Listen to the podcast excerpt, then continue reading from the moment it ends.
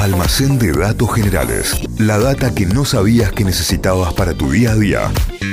8 con 43 minutos, aunque sea feriado, acá no hay restricciones, sí hay protocolos y se levanta la persiana del almacén de datos generales. Vamos a hablar de la persona más rica de la historia. Y esto no lo dice Eh. Hannibal Lecter porque tendría otro significado.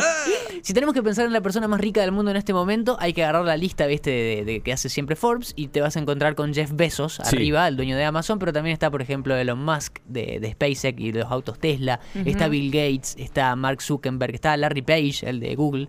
Pero ¿quién fue la persona más rica de todos los tiempos, de toda la historia? Em, El comandante Ricardo Ford. No fue Ricardo Ford ni su familia, no fue Rockefeller también, viste que Ah, son. sí. No fue JP Morgan, el banquero, Sí. no. Fue, y atención, un rey africano que vivió en el siglo XIII y XIV y se llamaba Mansa Musa. Vamos, Manzamusa. En realidad Mansa Musa, eh, que es un gran nombre para una pizzería de barrio, eh, era un Mansa que en realidad era un título que se traduce como Rey de Reyes. Era el rey del imperio de Malí que mm, eh, por aquellos años ocupaba lo que hoy es Malí, pero también varios otros países como Guinea, Burkina Faso, best name ever. Eh, Mansa Musa era un rey que llegó al poder en 1312, imagínense el año, ¿no? 1312, una época en la que, por ejemplo, los imperios europeos estaban eh, devastados de guerras, devastados de hambre, de problemas, y los imperios musulmanes de África florecían no solamente eh, del aspecto económico, sino también de, culturalmente. Claro. Estaban en un gran momento, pero como ya sabemos, y es otra discusión, eh, tenemos la visión eurocentrista de la historia y estas cosas nunca las escuchamos. Pero bueno, eh, 1312 llega Mansa Musa al poder y cuando asumió anexó al imperio dos ciudades, Tombuctú y Gao, dos ciudades que todavía existen, lo que le permitió a Mansa Musa controlar las rutas comerciales más importantes de la época y de la zona, manejando todo lo que pasaba entre su reino, entre su territorio y el mar Mediterráneo. Y también aumentó el tamaño del imperio, no solamente se anexó a estas ciudades, sino que aumentó el tamaño y sumó dos grandes cantidades, de, en realidad grandes cantidades de dos recursos naturales muy importantes, que eran la sal y el oro. De ahí empezó a acumular fortuna, y Mirá. acumularla, y acumularla, y acumularla. Pero fue una persona muy rica y muy extravagante también, porque su momento más importante y por el que se lo recuerda hoy después de tantos años fue en 1324, como él era musulmán, tuvo que hacer, porque viste que los musulmanes, todo, aunque sea una vez en su vida, tienen que hacer el peregrinaje a la Meca, A la Meca, ciudad tal que, cual. que está en Arabia Saudita. Entonces, bueno, hizo el peregrinaje que desde Tombuctú estaba a 6.500 kilómetros por el desierto. ¿eh? No, Estamos hablando del año 1324. Una bocha, dos argentinas más o menos. Ese viaje lo hizo eh, eh, por esos años y lo volvió una persona muy famosa en África del Norte, en Oriente Medio. ¿Por qué? Porque viajó con una caravana gigantesca. Miles de personas, civiles, esclavos y soldados. Obviamente hay registros muy raros de la época, estamos hablando de hace mucho tiempo, pero hay que tomarlo con pinzas. Decían que eran más de 60.000 personas. 100 elefantes, camellos.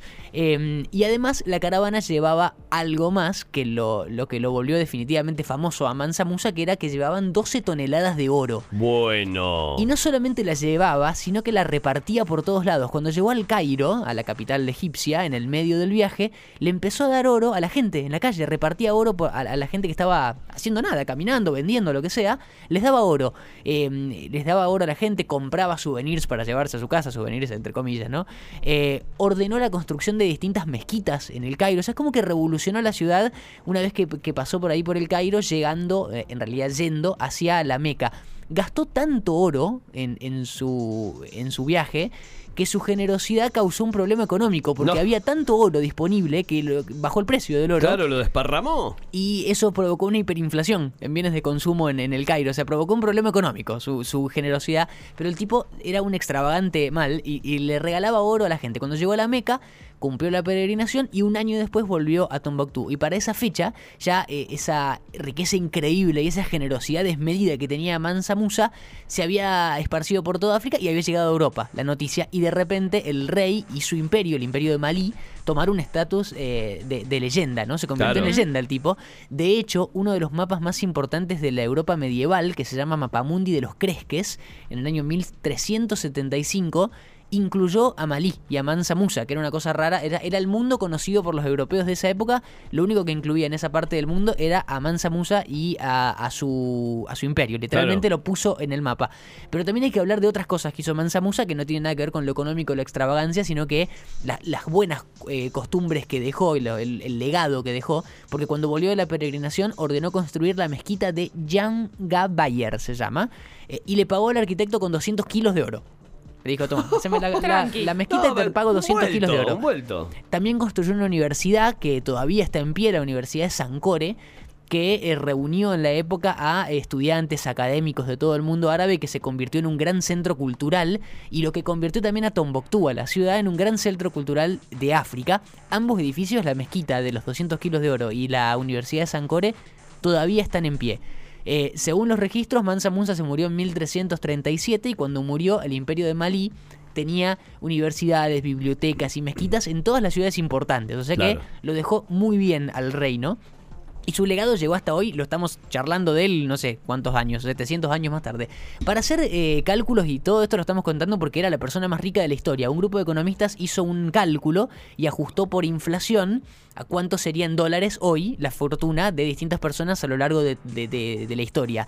La fortuna de Mansa Musa, sumando todo lo que tenía, hoy habría alcanzado los, cuatro, eh, los 400 mil millones de dólares. 400 mil millones de dólares lo que lo pone en el primer puesto, ¿no? De las personas más ricas de la historia. Por ejemplo, Rockefeller, el fundador de Standard Oil, y, como el sinónimo de riqueza, habría llegado hoy, ajustado por inflación, a 340 mil millones. O sea, se quedaba corto por 60 mil millones de dólares con respecto a Mansa Musa. Y para poner en perspectiva, hoy Jeff Bezos, que es el rico, eh, el más rico actual, tiene 177 mil millones de dólares de, de- de patrimonio. Contra los 400 mil millones de Mansa Musa se queda cortísimo. Bueno, Claro. la historia de Mansa Musa, la persona más rica de todos los tiempos, un rey africano que vivió en el siglo XIII y XIV, bueno, y que la historia de él llega hasta hoy. Qué abusada, ¿no? Sí, también hay que tener en cuenta que puede haber influido en lo que es una película muy conocida de Disney que Aladdin ingresa a Agrava con todo eso, ¿no? Con camellos, claro. con Mirá. elefantes, con oro. Cuando ya está como príncipe. Claro, puede ser Mirá. que tal vez robaron ahí un poquito de Ah, mira, historia. puede ser. Mirá el puestito que te abrió dentro del almacén la Euge, ¿no? Guarda, guarda. Dame el Te- serrucho, dame te- el serrucho. Te, te abrió una islita en un pasillo del almacén, ¿eh? Te abrió una islita y guarda, guarda. Te puso un, pie- un puestito de fiambre. Tremendo, tremendo el dato también que acaba de tirar. Eh, es increíble porque con esa generosidad, si hoy viviese Mansamusa, le pediríamos un par de oro para pagar la deuda externa, ¿no? Claro. Como que lo soluciona. Imagínate, tendría 400 mil millones de dólares. Sí. Eh, No. ¿Para cuánto querés, te diría? Claro, que venga y te diga. ¿Pero para cuánto es que den ustedes? No, 53 mil nomás. No, tomá. Ah, bueno. Tomá, tomá, tomá. Acá va, acá va, acá va. Sí, ¿cuánto? No, listo. No sí, me sí. hace ruido, solo Ahí va. Almacén de datos generales que te trajo el Santi en el día de hoy, que vas a encontrar como siempre en Notify Diario, en eh, Spotify. Así vas a encontrar nuestro canal de podcast, Notify Diario. Ingresás Almacén de datos generales y tenés todo, absolutamente toda la data de este programa. Almacén de datos generales. La data que no sabías necesitabas para tu día a día. Inventos, curiosidades de la historia, estudios increíbles de la ciencia, lugares raros del mundo y un montón de locuras más. Todo eso podés conseguir en el almacén de datos generales de Santi Miranda.